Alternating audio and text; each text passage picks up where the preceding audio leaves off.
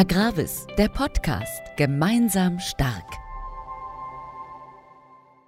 Hallo und schön, dass du wieder eingeschaltet hast zu einer neuen kompakten Folge. Ich bin Jana Rehring. Ich vermute mal, dass viele von euch aktuell voll dabei sind. Die Maisaufsaat läuft oder ist gerade abgeschlossen. Der Raps steht vielerorts schon voll in der Blüte und das Wintergetreide wächst. Damit ihr in dieser arbeitsintensiven Phase nichts aus den Augen verliert, wollen wir in der heutigen Folge die wichtigsten kurzfristigen Maßnahmen in den Beständen mit euch besprechen. Dazu legen wir den Fokus heute auf die Gesunderhaltung eurer Kulturpflanzen und geben euch Tipps und auch die ein oder andere Empfehlung mit auf den Weg. Da ich persönlich offen gesprochen nicht die Expertin für die Maßnahmen bin, habe ich mir kompetente Verstärkung eingeladen. Mit Stefan Bobbert begrüße ich einen Kollegen aus Ostwestfalen, der in der Region als Kundenbetreuer mit dem Schwerpunkt der Pflanzenbauberatung schon einige Jahre an Erfahrung vorweisen kann. Als zweiten Fachexperten begrüße ich Frederik Fischer-Neuhoff. Er verantwortet den Pflanzenbau für die Region Westfalen Süd und ist ebenfalls Ansprechpartner für die Landwirte in seiner Region rund um Dortmund. So, jetzt legen wir aber auch endlich los und kommen zu unseren fünf Fragen. Starten wir mal mit dem, woran jetzt kurzfristig gedacht werden muss. Wie sieht es aus im Raps? Der steht ja vielerorts, wie bereits schon gesagt, voll in der Blüte. Was müssen wir jetzt auch schon in den Getreidekulturen beachten? Tatsächlich, der Raps steht jetzt in der Vollblüte, zumindest die frühen Sorten und in den Niederungslagen haben wir Vollblüte. Die ersten Bestände sind auch bereits behandelt. Wichtig nochmal der Tipp, die Frage zur Vollblüte gibt es ja immer wieder. Die Vollblüte würde ich so beschreiben, wenn der Bestand das erste Mal intensiv gelb leuchtet, dann rechnen Sie bitte nochmal drei bis fünf Tage drauf dann fallen auch die ersten Blütenblätter und Sie können dann ein hochwertiges und sollten ein hochwertiges Fungizid in den Abendstunden einsetzen.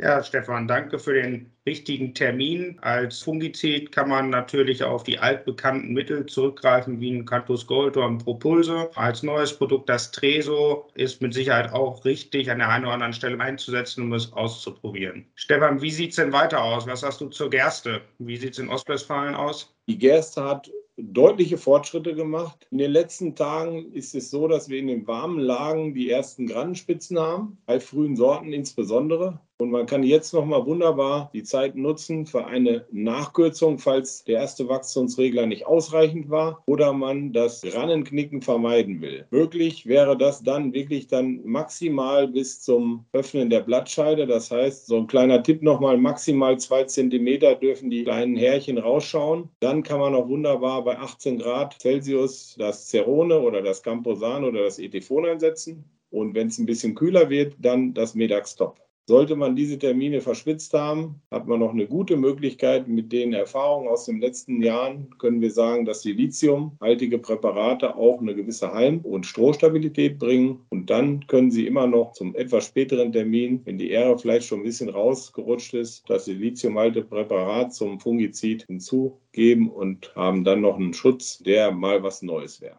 Du hast das Thema Fungizide gerade mit angesprochen. Ich glaube, da ist es auch richtig und wichtig, dass man sich jetzt nicht nur auf die Abschlussbehandlung konzentriert, sondern auch schaut, was hat man vorher schon in der Spritzfolge auch mit eingesetzt.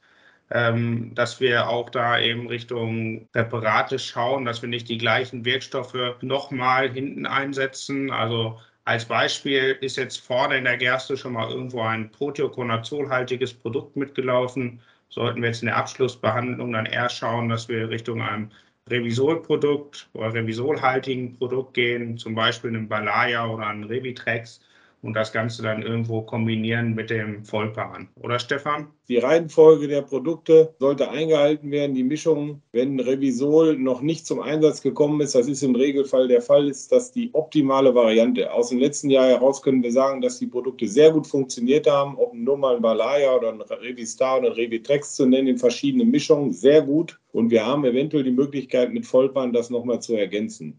Also da können Sie uns gerne wegen der Aufwandmengen ansprechen. Wenn wir Richtung Weizen gucken, die ersten Wachstumsregler sind gefahren, die zweiten Wachstumsregler stehen dann jetzt auch an. Vielerorts ist noch so ein bisschen Geldpost mitbehandelt worden, aber an sich sehen die Bestände ganz gut aus. Aktuell sind natürlich die Bedingungen ideal, um dann auch mal ein neues Produkt mit einzusetzen, ein Utrisha N. Das ist ein Produkt, was mit Biostimulanzen Stickstoff aus der Luft sammeln kann. Aber ich glaube, Stefan, ihr hattet die letzten Tage dazu auch noch mal einen Termin und du kannst ein bisschen weiteren Input zurückzugeben. Das Interesse aus der Landwirtschaft ist sehr groß an diesem Produkt, weil wir halt sehr hohe Düngerpreise haben, weil wir halt viele rote Gebiete haben, Landwirte halt Möglichkeiten suchen, um auch vielleicht nochmal so den kleinen Schuss bilanzfreien Stickstoff zu bekommen. Und äh, dieses Utrisha ist bereits letzte Woche, Mitte letzte Woche gefahren worden über diese Tage bis und der Einsatzzeitpunkt meiner Meinung nach ist maximal so, das heißt maximal, der ist bis Ende nächster Woche weil wir brauchen halt, äh, sage ich mal, das Stadium 31, 32 sollten wir nutzen, genügend Blattmasse haben, in den Morgenstunden fahren, in den Tau rein bis maximal 10.30 Uhr, sodass die Bakterien sicher in die Pflanzen reinkommen, sodass das Produkt funktioniert. Wichtig nochmal dazu, die Pflanzenschutzspritze muss sauber sein, sodass das Bakterium nicht auf dem Weg vom Tank aufs Feld schon verliert. Das heißt, machen Sie die Spritze sauber, und anschließend können Sie alle anderen Maßnahmen wieder fahren. Wichtig ist, halten Sie wenigstens zwei, drei Tage vorher und nachher, setzen Sie keine anderen Pflanzenschutzmittel ein, setzen Sie keine Blattdüngermittel ein. Sie können gerne Ihren Weizenbestand düngen, aber diese Bedingungen müssen eingehalten werden. Das sind biologische Produkte. Die können dann sehr gut funktionieren und wir hoffen, dass wir in den Weizenbeständen diese 25, 30 Kilo bei ordentlicher Anwendung bekommen und äh, das äh, versuchen Sie bitte aus. Es ist ein großes Interesse da und äh, wir werden dann auch nächstes Jahr vielleicht unter schwierigen Marktbedingungen solche Produkte wirklich in diese ja, Düngestrategie mit einbauen. Ich glaube, ideal, Stefan, ist das Thema auch nochmal mit aufzugreifen Richtung Mais. Der Mais, wir haben es ja letzte Woche in der Podcast-Folge vom Kollegen Dakane schon gehört, wird ja oder ist diese Woche gelegt worden, wird die nächsten Tage gelegt werden. Der ein oder andere bekommt dann seine Analysen von den Gärresten oder Güllen zurück und merkt dann doch, dass an der einen oder anderen Stelle vielleicht noch ein bisschen was an Stickstoff fehlt, dass man da, wenn der Mais jetzt die nächsten Wochen dann eine vernünftige Blattmasse schon hat, dass man da dann auch gut mit dem Utrisha nochmal reinfahren kann, um äh, da wirklich nochmal zusätzlichen Stickstoff aus der Luft zu binden, zu sammeln. Und sag mal, selbst wenn dann nachher die Gülle doch etwas mehr wirkt, bis wir den Mais umschmeißen, da kann er noch einiges an Stickstoff vertragen. Fred, du hast recht. Wir sollten auf jeden Fall diese Neuheiten nutzen, Erfahrungen sammeln. Hier ist immer wieder aus der Praxis berichtet worden, auch insbesondere von Schweinebetrieben, dass die äh, Gülle häufig wirklich rund ein Kilo Stickstoff weniger hatte bei ganz vielen Betrieben. Und dann ist eventuell nachher wirklich so eine, fehlt eventuell eine kleine Menge Stickstoff. Und wenn Sie das dann äh, Anfang Juni, Mitte Juni in die Bestände reinfahren, das Jutrisha, dann haben Sie dann eine gute Möglichkeit, vielleicht zwischen 30 bis 60 Kilo Stickstoff nochmal zu verbinden. Damit habt ihr mir ja schon direkt die nächste Frage genommen, ob ihr noch Ergänzung zu der letzten Podcast-Folge mit Duck habt. Da machen wir jetzt mal einen Haken dran und gehen vielleicht in die nächste Kultur. Wie sieht es denn bei den Leguminosen aus aus eurer Sicht? Habt ihr da Punkte, die jetzt beachtet werden sollten und in den nächsten Wochen anstehen? Grundsätzlich zwei Dinge. Einmal sollte man auf den Blattrandkäfer achten, der in den Ackerbohnen hier und da schon aufgetaucht ist dass man da bei Befall auch eine Behandlung mit einem Pyrotoid, einem zugelassenen Pyrotoid durchführt. Wichtig ist, dass häufig vergessen wird, vernachlässigt wird, Leguminosen wachsen nicht ganz von alleine. Sie brauchen halt viel Schwefel, brauchen auch viel Kali und brauchen gewisse Spurnährstoffe. Selbst die ökologisch wirtschaftenden Betriebe setzen sehr gerne auch Schwefel auf Leguminosen ein, weil sie wissen, dass das wichtig ist. Bei den konventionellen Betrieben ist das in der Vergangenheit häufig erstmal so angebaut worden. Und nach und nach kommen jetzt die Betriebe da drauf und sagen, Mensch, ich möchte da mehr ernten, ich weiß, dass das was bringt. Ich kann nur empfehlen, den Schwefel aktuell über Kieserit abzudecken. Wir haben einen Schwefelbedarf zwischen 30 und 50 Kilo Schwefel in den Leguminosen. Den können Sie zwischen 1 und 1,5 Doppelzentner Kieserit oder auch vielleicht teilweise teilweise sogar mit einer Grunddüngung von Kornkali abdecken. Im späteren Bereich haben Sie noch die Möglichkeit, wenn Sie Insektizide oder Fungizide einsetzen müssen, auch vielleicht ein flüssiges Schwefelpräparat einzusetzen mit zwei bis drei Litern pro Anwendung und dann nach und nach, je nachdem, wie man die Möglichkeiten hat, die Düngung dann auch auszugestalten. Bleiben wir jetzt mal bei den Sommerungen auch. Wenn es in den Regionen aufgrund der Witterung ja sehr unterschiedlich momentan ausfällt, wie sieht es in den Rübenbeständen aus und worauf können hier unsere Hörer noch achten? Ja, ich glaube, die Rüben sind in unserem Gebiet zumindest so ein bisschen das diesjährige Sorgenkind. Wir haben zwar ideale Bedingungen gehabt, als die Rübe gelegt wurde, aber dann danach kamen ja doch einige Niederschläge, sodass jetzt der Auflauf doch sehr, sehr unterschiedlich ist. Teilweise wirklich ähm, top aufgelaufene Bestände, teilweise muss man schon weit auf die Knie gehen, um zu gucken, kommt da noch eine Rübe oder kommt da keine. Aber nichtsdestotrotz, wir sehen in allen Beständen, dass dort der Unkrautdruck extrem ist Und ähm, auch da sollte man jetzt die erste Spritzung, ähm, erste NRK dann vernünftig platzieren, dass wir da einfach den Unkrautdruck dann auch wirklich rausnehmen können, um dann eben jetzt doch der Rübe auch noch einen vernünftigen Platz zu schaffen, dass sie sich dann doch etablieren kann und ja, in der Vergangenheit war es so, es wurden wenig Rübenbestände dann umgemacht. Am Ende kamen dann doch hier und da noch genug Pflanzen zusammen. Also von daher jetzt dann nicht den Herbizid-Einsatz versuchen zu schieben. Desto schwerer wird es am Ende des Tages, sie wirklich vernünftig sauber zu bekommen, sondern jetzt dann auch die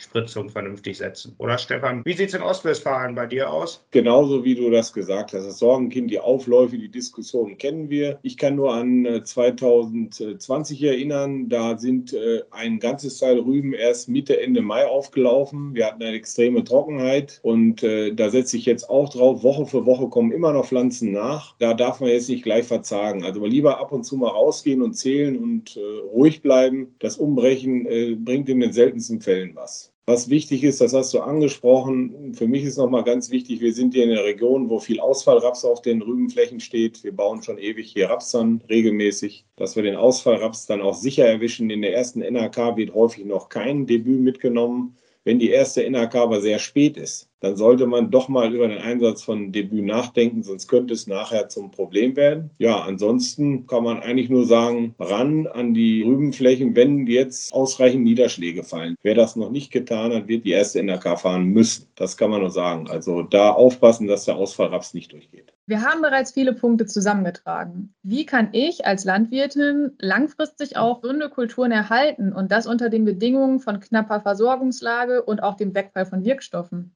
Blick nach vorne. Wir haben noch viele Maßnahmen bis Mitte, Ende Juni durchzuführen. Sprechen Sie uns als äh, Berater vor Ort an. Wir haben äh, vielfältige Fahrpläne, die wir mit Ihnen zusammen ausarbeiten können. Und nutzen Sie unser regionales und überregionales Wissen auf den Flächen. Wir sind überall unterwegs und können das alles mit in die Planung einfließen lassen, so dass Sie nachher frühzeitig die Ware auch da haben. Für uns ist es auch wichtig, dass wir Ihnen rechtzeitig die Ware disponieren können. Und dann ist eine sichere Belieferung möglich.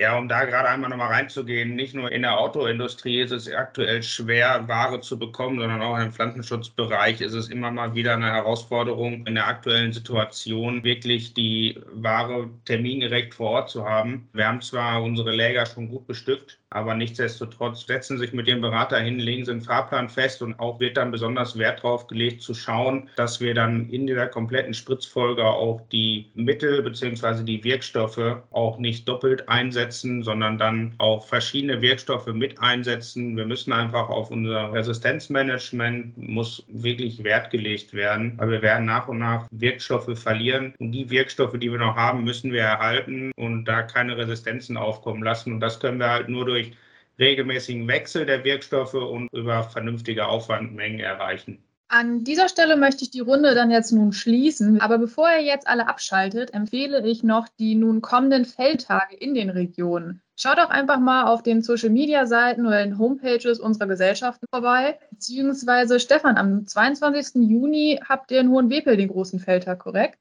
Genauso ist es. Wir, die Agravis und die Landwirtschaftskammer NRW, machen seit, ich glaube, 17 Jahren mittlerweile den Feldtag dort zusammen. Am Standort jetzt seit letztes Jahr in Hohenwepel. Wir stellen dort äh, verschiedene Getreidekulturen, Gerste, Weizen, Tritikale, Roggen und dann auch Mais und Raps äh, aus, verschiedenste neue Sorten. Wir zeigen da auch andere Innovationen an Präparaten, die wir dort einsetzen und wollen sie vielfältig beraten. Stefan, ich glaube da noch mal eben rein. Wir unterstützen natürlich nicht nur unsere Acker Ackerbauern in der Region, sondern auch die Schweinehalter. Also wir haben auch einen Bratwurststand da und wir freuen uns über jeden, der den Feldtag besucht und mit uns gemeinschaftlich dort auch ja, etwas trinkt und auch noch eine Bratwurst und Pommes isst. Wir sehen uns also auf den kommenden Feldtagen, denn auch wir vom Podcast sind vor Ort. So, wenn ihr mal die Gesichter zu den Personen dahinter sehen wollt, wir sind auch da. Wir hören uns aber vorher in der neuesten kommenden Folge und bis dahin wünsche ich gutes Gelingen beim Ackern und freue mich, wenn ihr wieder einschaltet.